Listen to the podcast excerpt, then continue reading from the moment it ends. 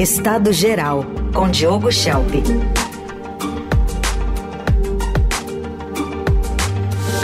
Hora de mais análise política. Oi, Diogo, bom dia. Bom dia, Raíssen, Carol, bom dia, ouvinte. Bom dia. Bom, a gente vai mais uma vez olhar para a Venezuela. O presidente Nicolás Maduro mandou a Assembleia Nacional, é, que é o parlamento de lá, aprovar uma lei para criar um estado da Guiana de Essequibo e até no meu interventor ordenou a estatal PDVSA, que é a Petrobras de lá, que distribua licenças para exploração de petróleo na região de Essequibo, que corresponde a 70% da Guiana, da Guiana, tudo isso depois daquele plebiscito do domingo para anexação. E vamos ouvir o que ele disse para você comentar. E le entrego ao presidente da Assembleia Nacional, Dr. Jorge Rodríguez, a lei orgânica por la defensa de la Guayana Esequiba para regular la creación del Estado Guayana Esequiba y todas las decisiones del domingo pasado. Bom, tá aí a determinação do presidente que até já tem um mapa, né, da, o novo mapa da Venezuela, Diogo. Pois é, não é? Age como se esse equipe já fosse da Venezuela e não deixa escondido né, a intenção de, de explorar o petróleo daquela região. É interessante ouvir o Maduro falar, assim, Carol, porque é, eu ouvi ele falando pessoalmente, eu entrevistei o Maduro em 2005, quando eu estive lá fazendo uma reportagem. Na época ele era chanceler, né, o presidente era Hugo Chávez. E é, quando eu fui entrevistar, tinha tido um discursozinho ali, uma, uma coletiva de imprensa com o Chávez, né, com a imprensa internacional, e aí eu consegui puxar o Maduro de lado ali num canto para fazer umas perguntas para ele. E ele falava exatamente com um discurso igualzinho ao do Chaves. Então ele sempre foi um minion do Chaves. Né? E nesse episódio ele é também um minion de Chaves. Os líderes populistas eles costumam inventar inimigos externos e internos sempre para angariar apoio popular. Né? Geralmente quando eles estão enfrentando algum tipo de dificuldade interna eles acabam aumentando né, o tom, elevando o tom em relação a esses inimigos inventados. E o Maduro é um populista de esquerda, de linha nacionalista, então faz todo sentido ele usar qualquer desculpa para desviar a atenção para uma fantasia bélica qualquer. Mas olha, é provável que seja apenas uma bravata, porque é uma bravata, inclusive, que ele aprendeu também com Hugo Chávez, né, o antecessor e padrinho dele. Em março de 2008, vou dar esse exemplo aqui, porque ele relembra muito, né, é, remete muito ao que a gente está vivendo agora. O Chávez é, ordenou naquele ano né, o envio de 10 batalhões militares à fronteira colombiana e o fechamento da embaixada da Venezuela em Bogotá como resposta a uma operação do governo da Colômbia que matou o líder das Farc, aquele grupo é, da, da Colômbia, né, que estava em território equatoriano, era o Raul Reis. E ele disse o seguinte, senhor ministro da Defesa, num desses discursos, parecido com esse do Maduro que a gente ouviu agora, senhor ministro da Defesa, mova-me 10 batalhões até a fronteira com a Colômbia, imediatamente. Aí o mundo inteiro achou que era, pra, era sério, que ele ia fazer guerra com a Colômbia. O, a imprensa brasileira, vários veículos de imprensa brasileiros mandaram seus jornalistas, os repórteres, para a fronteira é, da Venezuela com a Colômbia, né, esperando os tanques chegarem. E aí, quando eles chegaram lá, descobriram que os tanques andavam a uma velocidade muito baixa e que iam levar semanas para chegar na fronteira. Né? E, no fim, não teve guerra nenhuma. Né? Então, a gente pode considerar duas hipóteses. A primeira que Maduro realmente considera seriamente começar uma guerra, e a segunda de que tudo não passa de uma bravata para angariar apoio para as eleições presidenciais que estão sendo prometidas pelo regime para o ano que vem.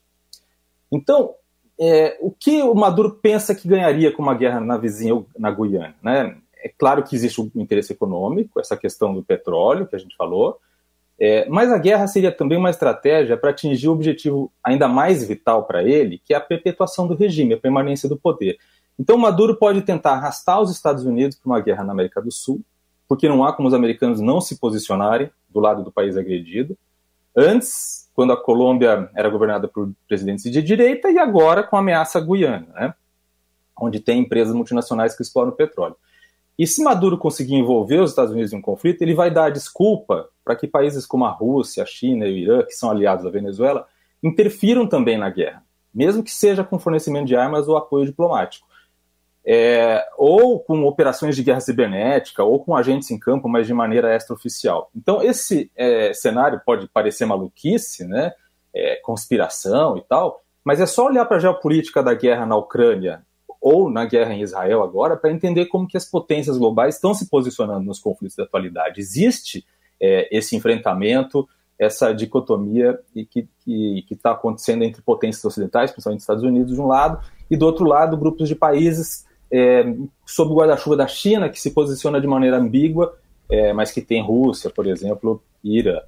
É, e aí, com esse cenário de guerra, o Maduro fincaria os pés com mais força no poder. Né? É, dificilmente a guerra se desenrolaria no seu território, mas sim no território do país vizinho, que é mais fraco militarmente, e que é algo parecido com o que acontece na Ucrânia atualmente. Né? A Rússia invadiu a Ucrânia e a guerra praticamente é, não respinga né, em território é, russo. Né?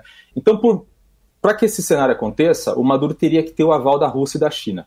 Isso é, isso é algo que precisa ficar claro. É, esse aval não seria, talvez, público, mas ele precisa nos bastidores desse aval. Então, essa guerra só vai acontecer se ele tiver esse aval. E porque ele não entraria sozinho, né, muito menos sem apoio político. É, então, o, grau, o que, a, que a gente precisa responder aqui é qual é realmente o interesse que esses países têm em criar um conflito no quintal dos Estados Unidos, né, do outro lado do Caribe. Os Estados Unidos já estão tendo que enfrentar uma, uma questão na Ucrânia, então, estão do lado de Israel, lá no, no conflito com Hamas, e aí se tivesse uma guerra aqui no quintal seria realmente um problema. Sobre a segunda hipótese, de que tudo não passa de bravata, a gente precisa lembrar que é, Maduro fez esse plebiscito, os venezuelanos decidirem se concordam com a anexação do território, é, mas ele teve um, um, uma, uma, presença né, muito pequena, né, quer dizer, a abstenção foi muito alta nesse plebiscito. Isso mostra que ele vai ter dificuldade para ter apoio da, da base chavista em uma eventual eleição presidencial no ano que vem. E é, existe então a possibilidade de que ele esteja fazendo, batendo os tambores da guerra, para criar uma situação em que a eleição que está sendo prometida para o ano que vem sequer aconteça. Né? Pode ser uma desculpa, inclusive, para tentar adiar as eleições. Porque a verdade é que Maduro não tem a menor intenção de entregar o cargo. Melalho, meio de campo. E esse contexto que você fala é importante porque a gente tem visto diversas menções ao tamanho do poderio militar da Venezuela, que é 50 vezes maior do que o da Guiana, um dos exércitos mais bem equipados aqui do continente. Mas é isso, não adianta também ser localmente potente se não tem esses aliados fortes dando respaldo, né? Que você bem citou. Exatamente. Brasil, qual que é a responsabilidade do país que está querendo às vezes mediar conflito fora daqui, lá na, na Ucrânia, na Rússia, e em relação a essa tensão mais pertinho aqui da nossa fronteira? Pois é, não é, Carol? O, Brasil, o governo brasileiro não consegue nem é, enfim, conter as tensões aqui na região, quanto mais vai querer resolver a paz na, na Ucrânia ou no Oriente Médio, não é? Se de fato houver uma tentativa de invasão da, da Guiana por parte da Venezuela, vai ser um enorme fracasso da diplomacia do governo Lula. Lula se reaproximou de Maduro, né, retomou os laços diplomáticos com a Venezuela depois do congelamento nos tempos de Bolsonaro, com o argumento de que era melhor o diálogo com o país vizinho do que isolá-lo. Né? Eu concordo, mas só que essa reaproximação deveria ter vindo com alguns compromissos por parte da Venezuela. Um deles era a realização de eleições livres, né, em que a oposição realmente tivesse uma chance é, justa de, de, de, disputar o cargo, né, que não está dado. O outro era não causar instabilidade na região, muito menos na fronteira com o Brasil, né, porque o acesso terrestre para as tropas venezuelanas, é, venezuelanas é, entrarem na Guiana passam pelo Brasil. Né, e aí o Brasil vai permitir que Maduro use o nosso território para como corredor para invadir o país vizinho. Então o governo Lula tem que deixar claro que não vai tolerar isso de forma alguma. Né? Permitiu que chegasse no ponto que chegou, o plebiscito, lei sendo aprovada na Assembleia, é, mas não pode, tem que passar uma linha vermelha e deixar claro que não, não pode é, ter essa guerra, né? que Maduro pode perder muito em apoio regional se fizer isso, e de forma alguma pode usar o território brasileiro como corredor. Muito bem, a gente acompanha. Bom, o, uh, Diogo, ontem saiu o PIB, né, um crescimento de 0,1% no terceiro trimestre, e o ministro da Fazenda, Fernando Haddad, afirmou que esse resultado até surpreendeu positivamente, porque o mercado estava esperando uma retração. Só que ele fez uma cobrança ao Banco Central, que, segundo ele, demorou para iniciar o, o ciclo de cortes na taxa básica de juros. A gente vai ouvir o que ele disse. A taxa de juro real no Brasil atingiu seu patamar mais alto em meados de junho. Então foi o pior momento da taxa de juro em termos reais. ou seja, a taxa de juros descontada da inflação. E o Banco Central começou a cortar a taxa de juros só em agosto.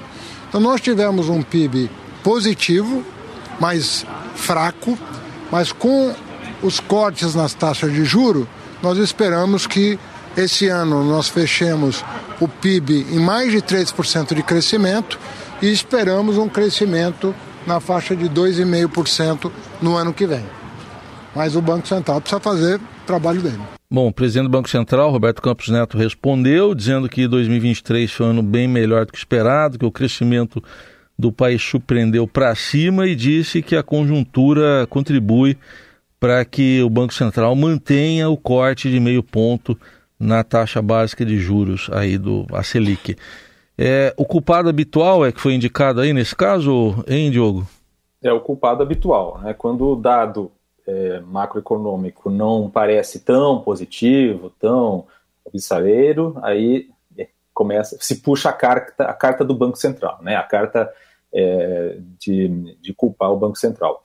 É, o PIB brasileiro teve essa variação positiva, né? Pequena, é um pibinho, né? A gente pode lembrar aqui uma expressão que Lula já usou no passado.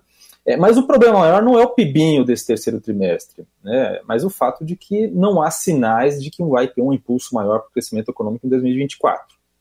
E mais importante do que olhar o PIB, é, é, do que o PIB geral é o PIB per capita dos brasileiros, que ainda está menor, Heisen Carol, do que o de 2013, ou seja, o retrocesso, o retrocesso na renda dos brasileiros é da ordem de 10 anos. Né? Então, é, o governo Lula passou a boa parte do primeiro trimestre preparando um discurso para culpar o Banco Central pelo estado geral da economia brasileira. Né? O Lula fez pressão sobre o BC para cortar a taxa de juros, pressionou seus ministros a fazerem a mesma pressão né, sobre o BC.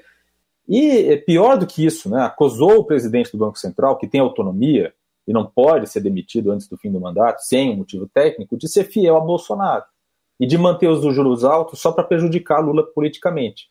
Mas a verdade é que o BC está cumprindo sua obrigação de manter a inflação sob controle. Né? A previsão é que consiga fechar o ano com a inflação abaixo do teto da meta. E a certa altura, quando o BC, por critérios técnicos, começou a baixar os juros, o governo parou de reclamar. Mas já havia deixado né, é, o campo preparado para voltar a culpar o BC sempre que os dados não fossem positivos, ou tão positivos como se espera. Então, agora acusa o BC de ou ter demorado a reduzir os juros, ou por não estar reduzindo os juros no ritmo necessário. É exatamente o que a Haddad fez nessa entrevista. Aí está mais uma coluna, Estado Geral com o Diogo Schelp, que está com a gente aqui segundas, quartas e sextas. Para você ouvir de novo a de hoje ou as outras, é só procurar lá em radioeldorado.com.br, no portal do Estadão ou nas plataformas de áudio por Estado Geral com Diogo Schelp. Obrigado, Diogo. Até sexta. Obrigado, até sexta.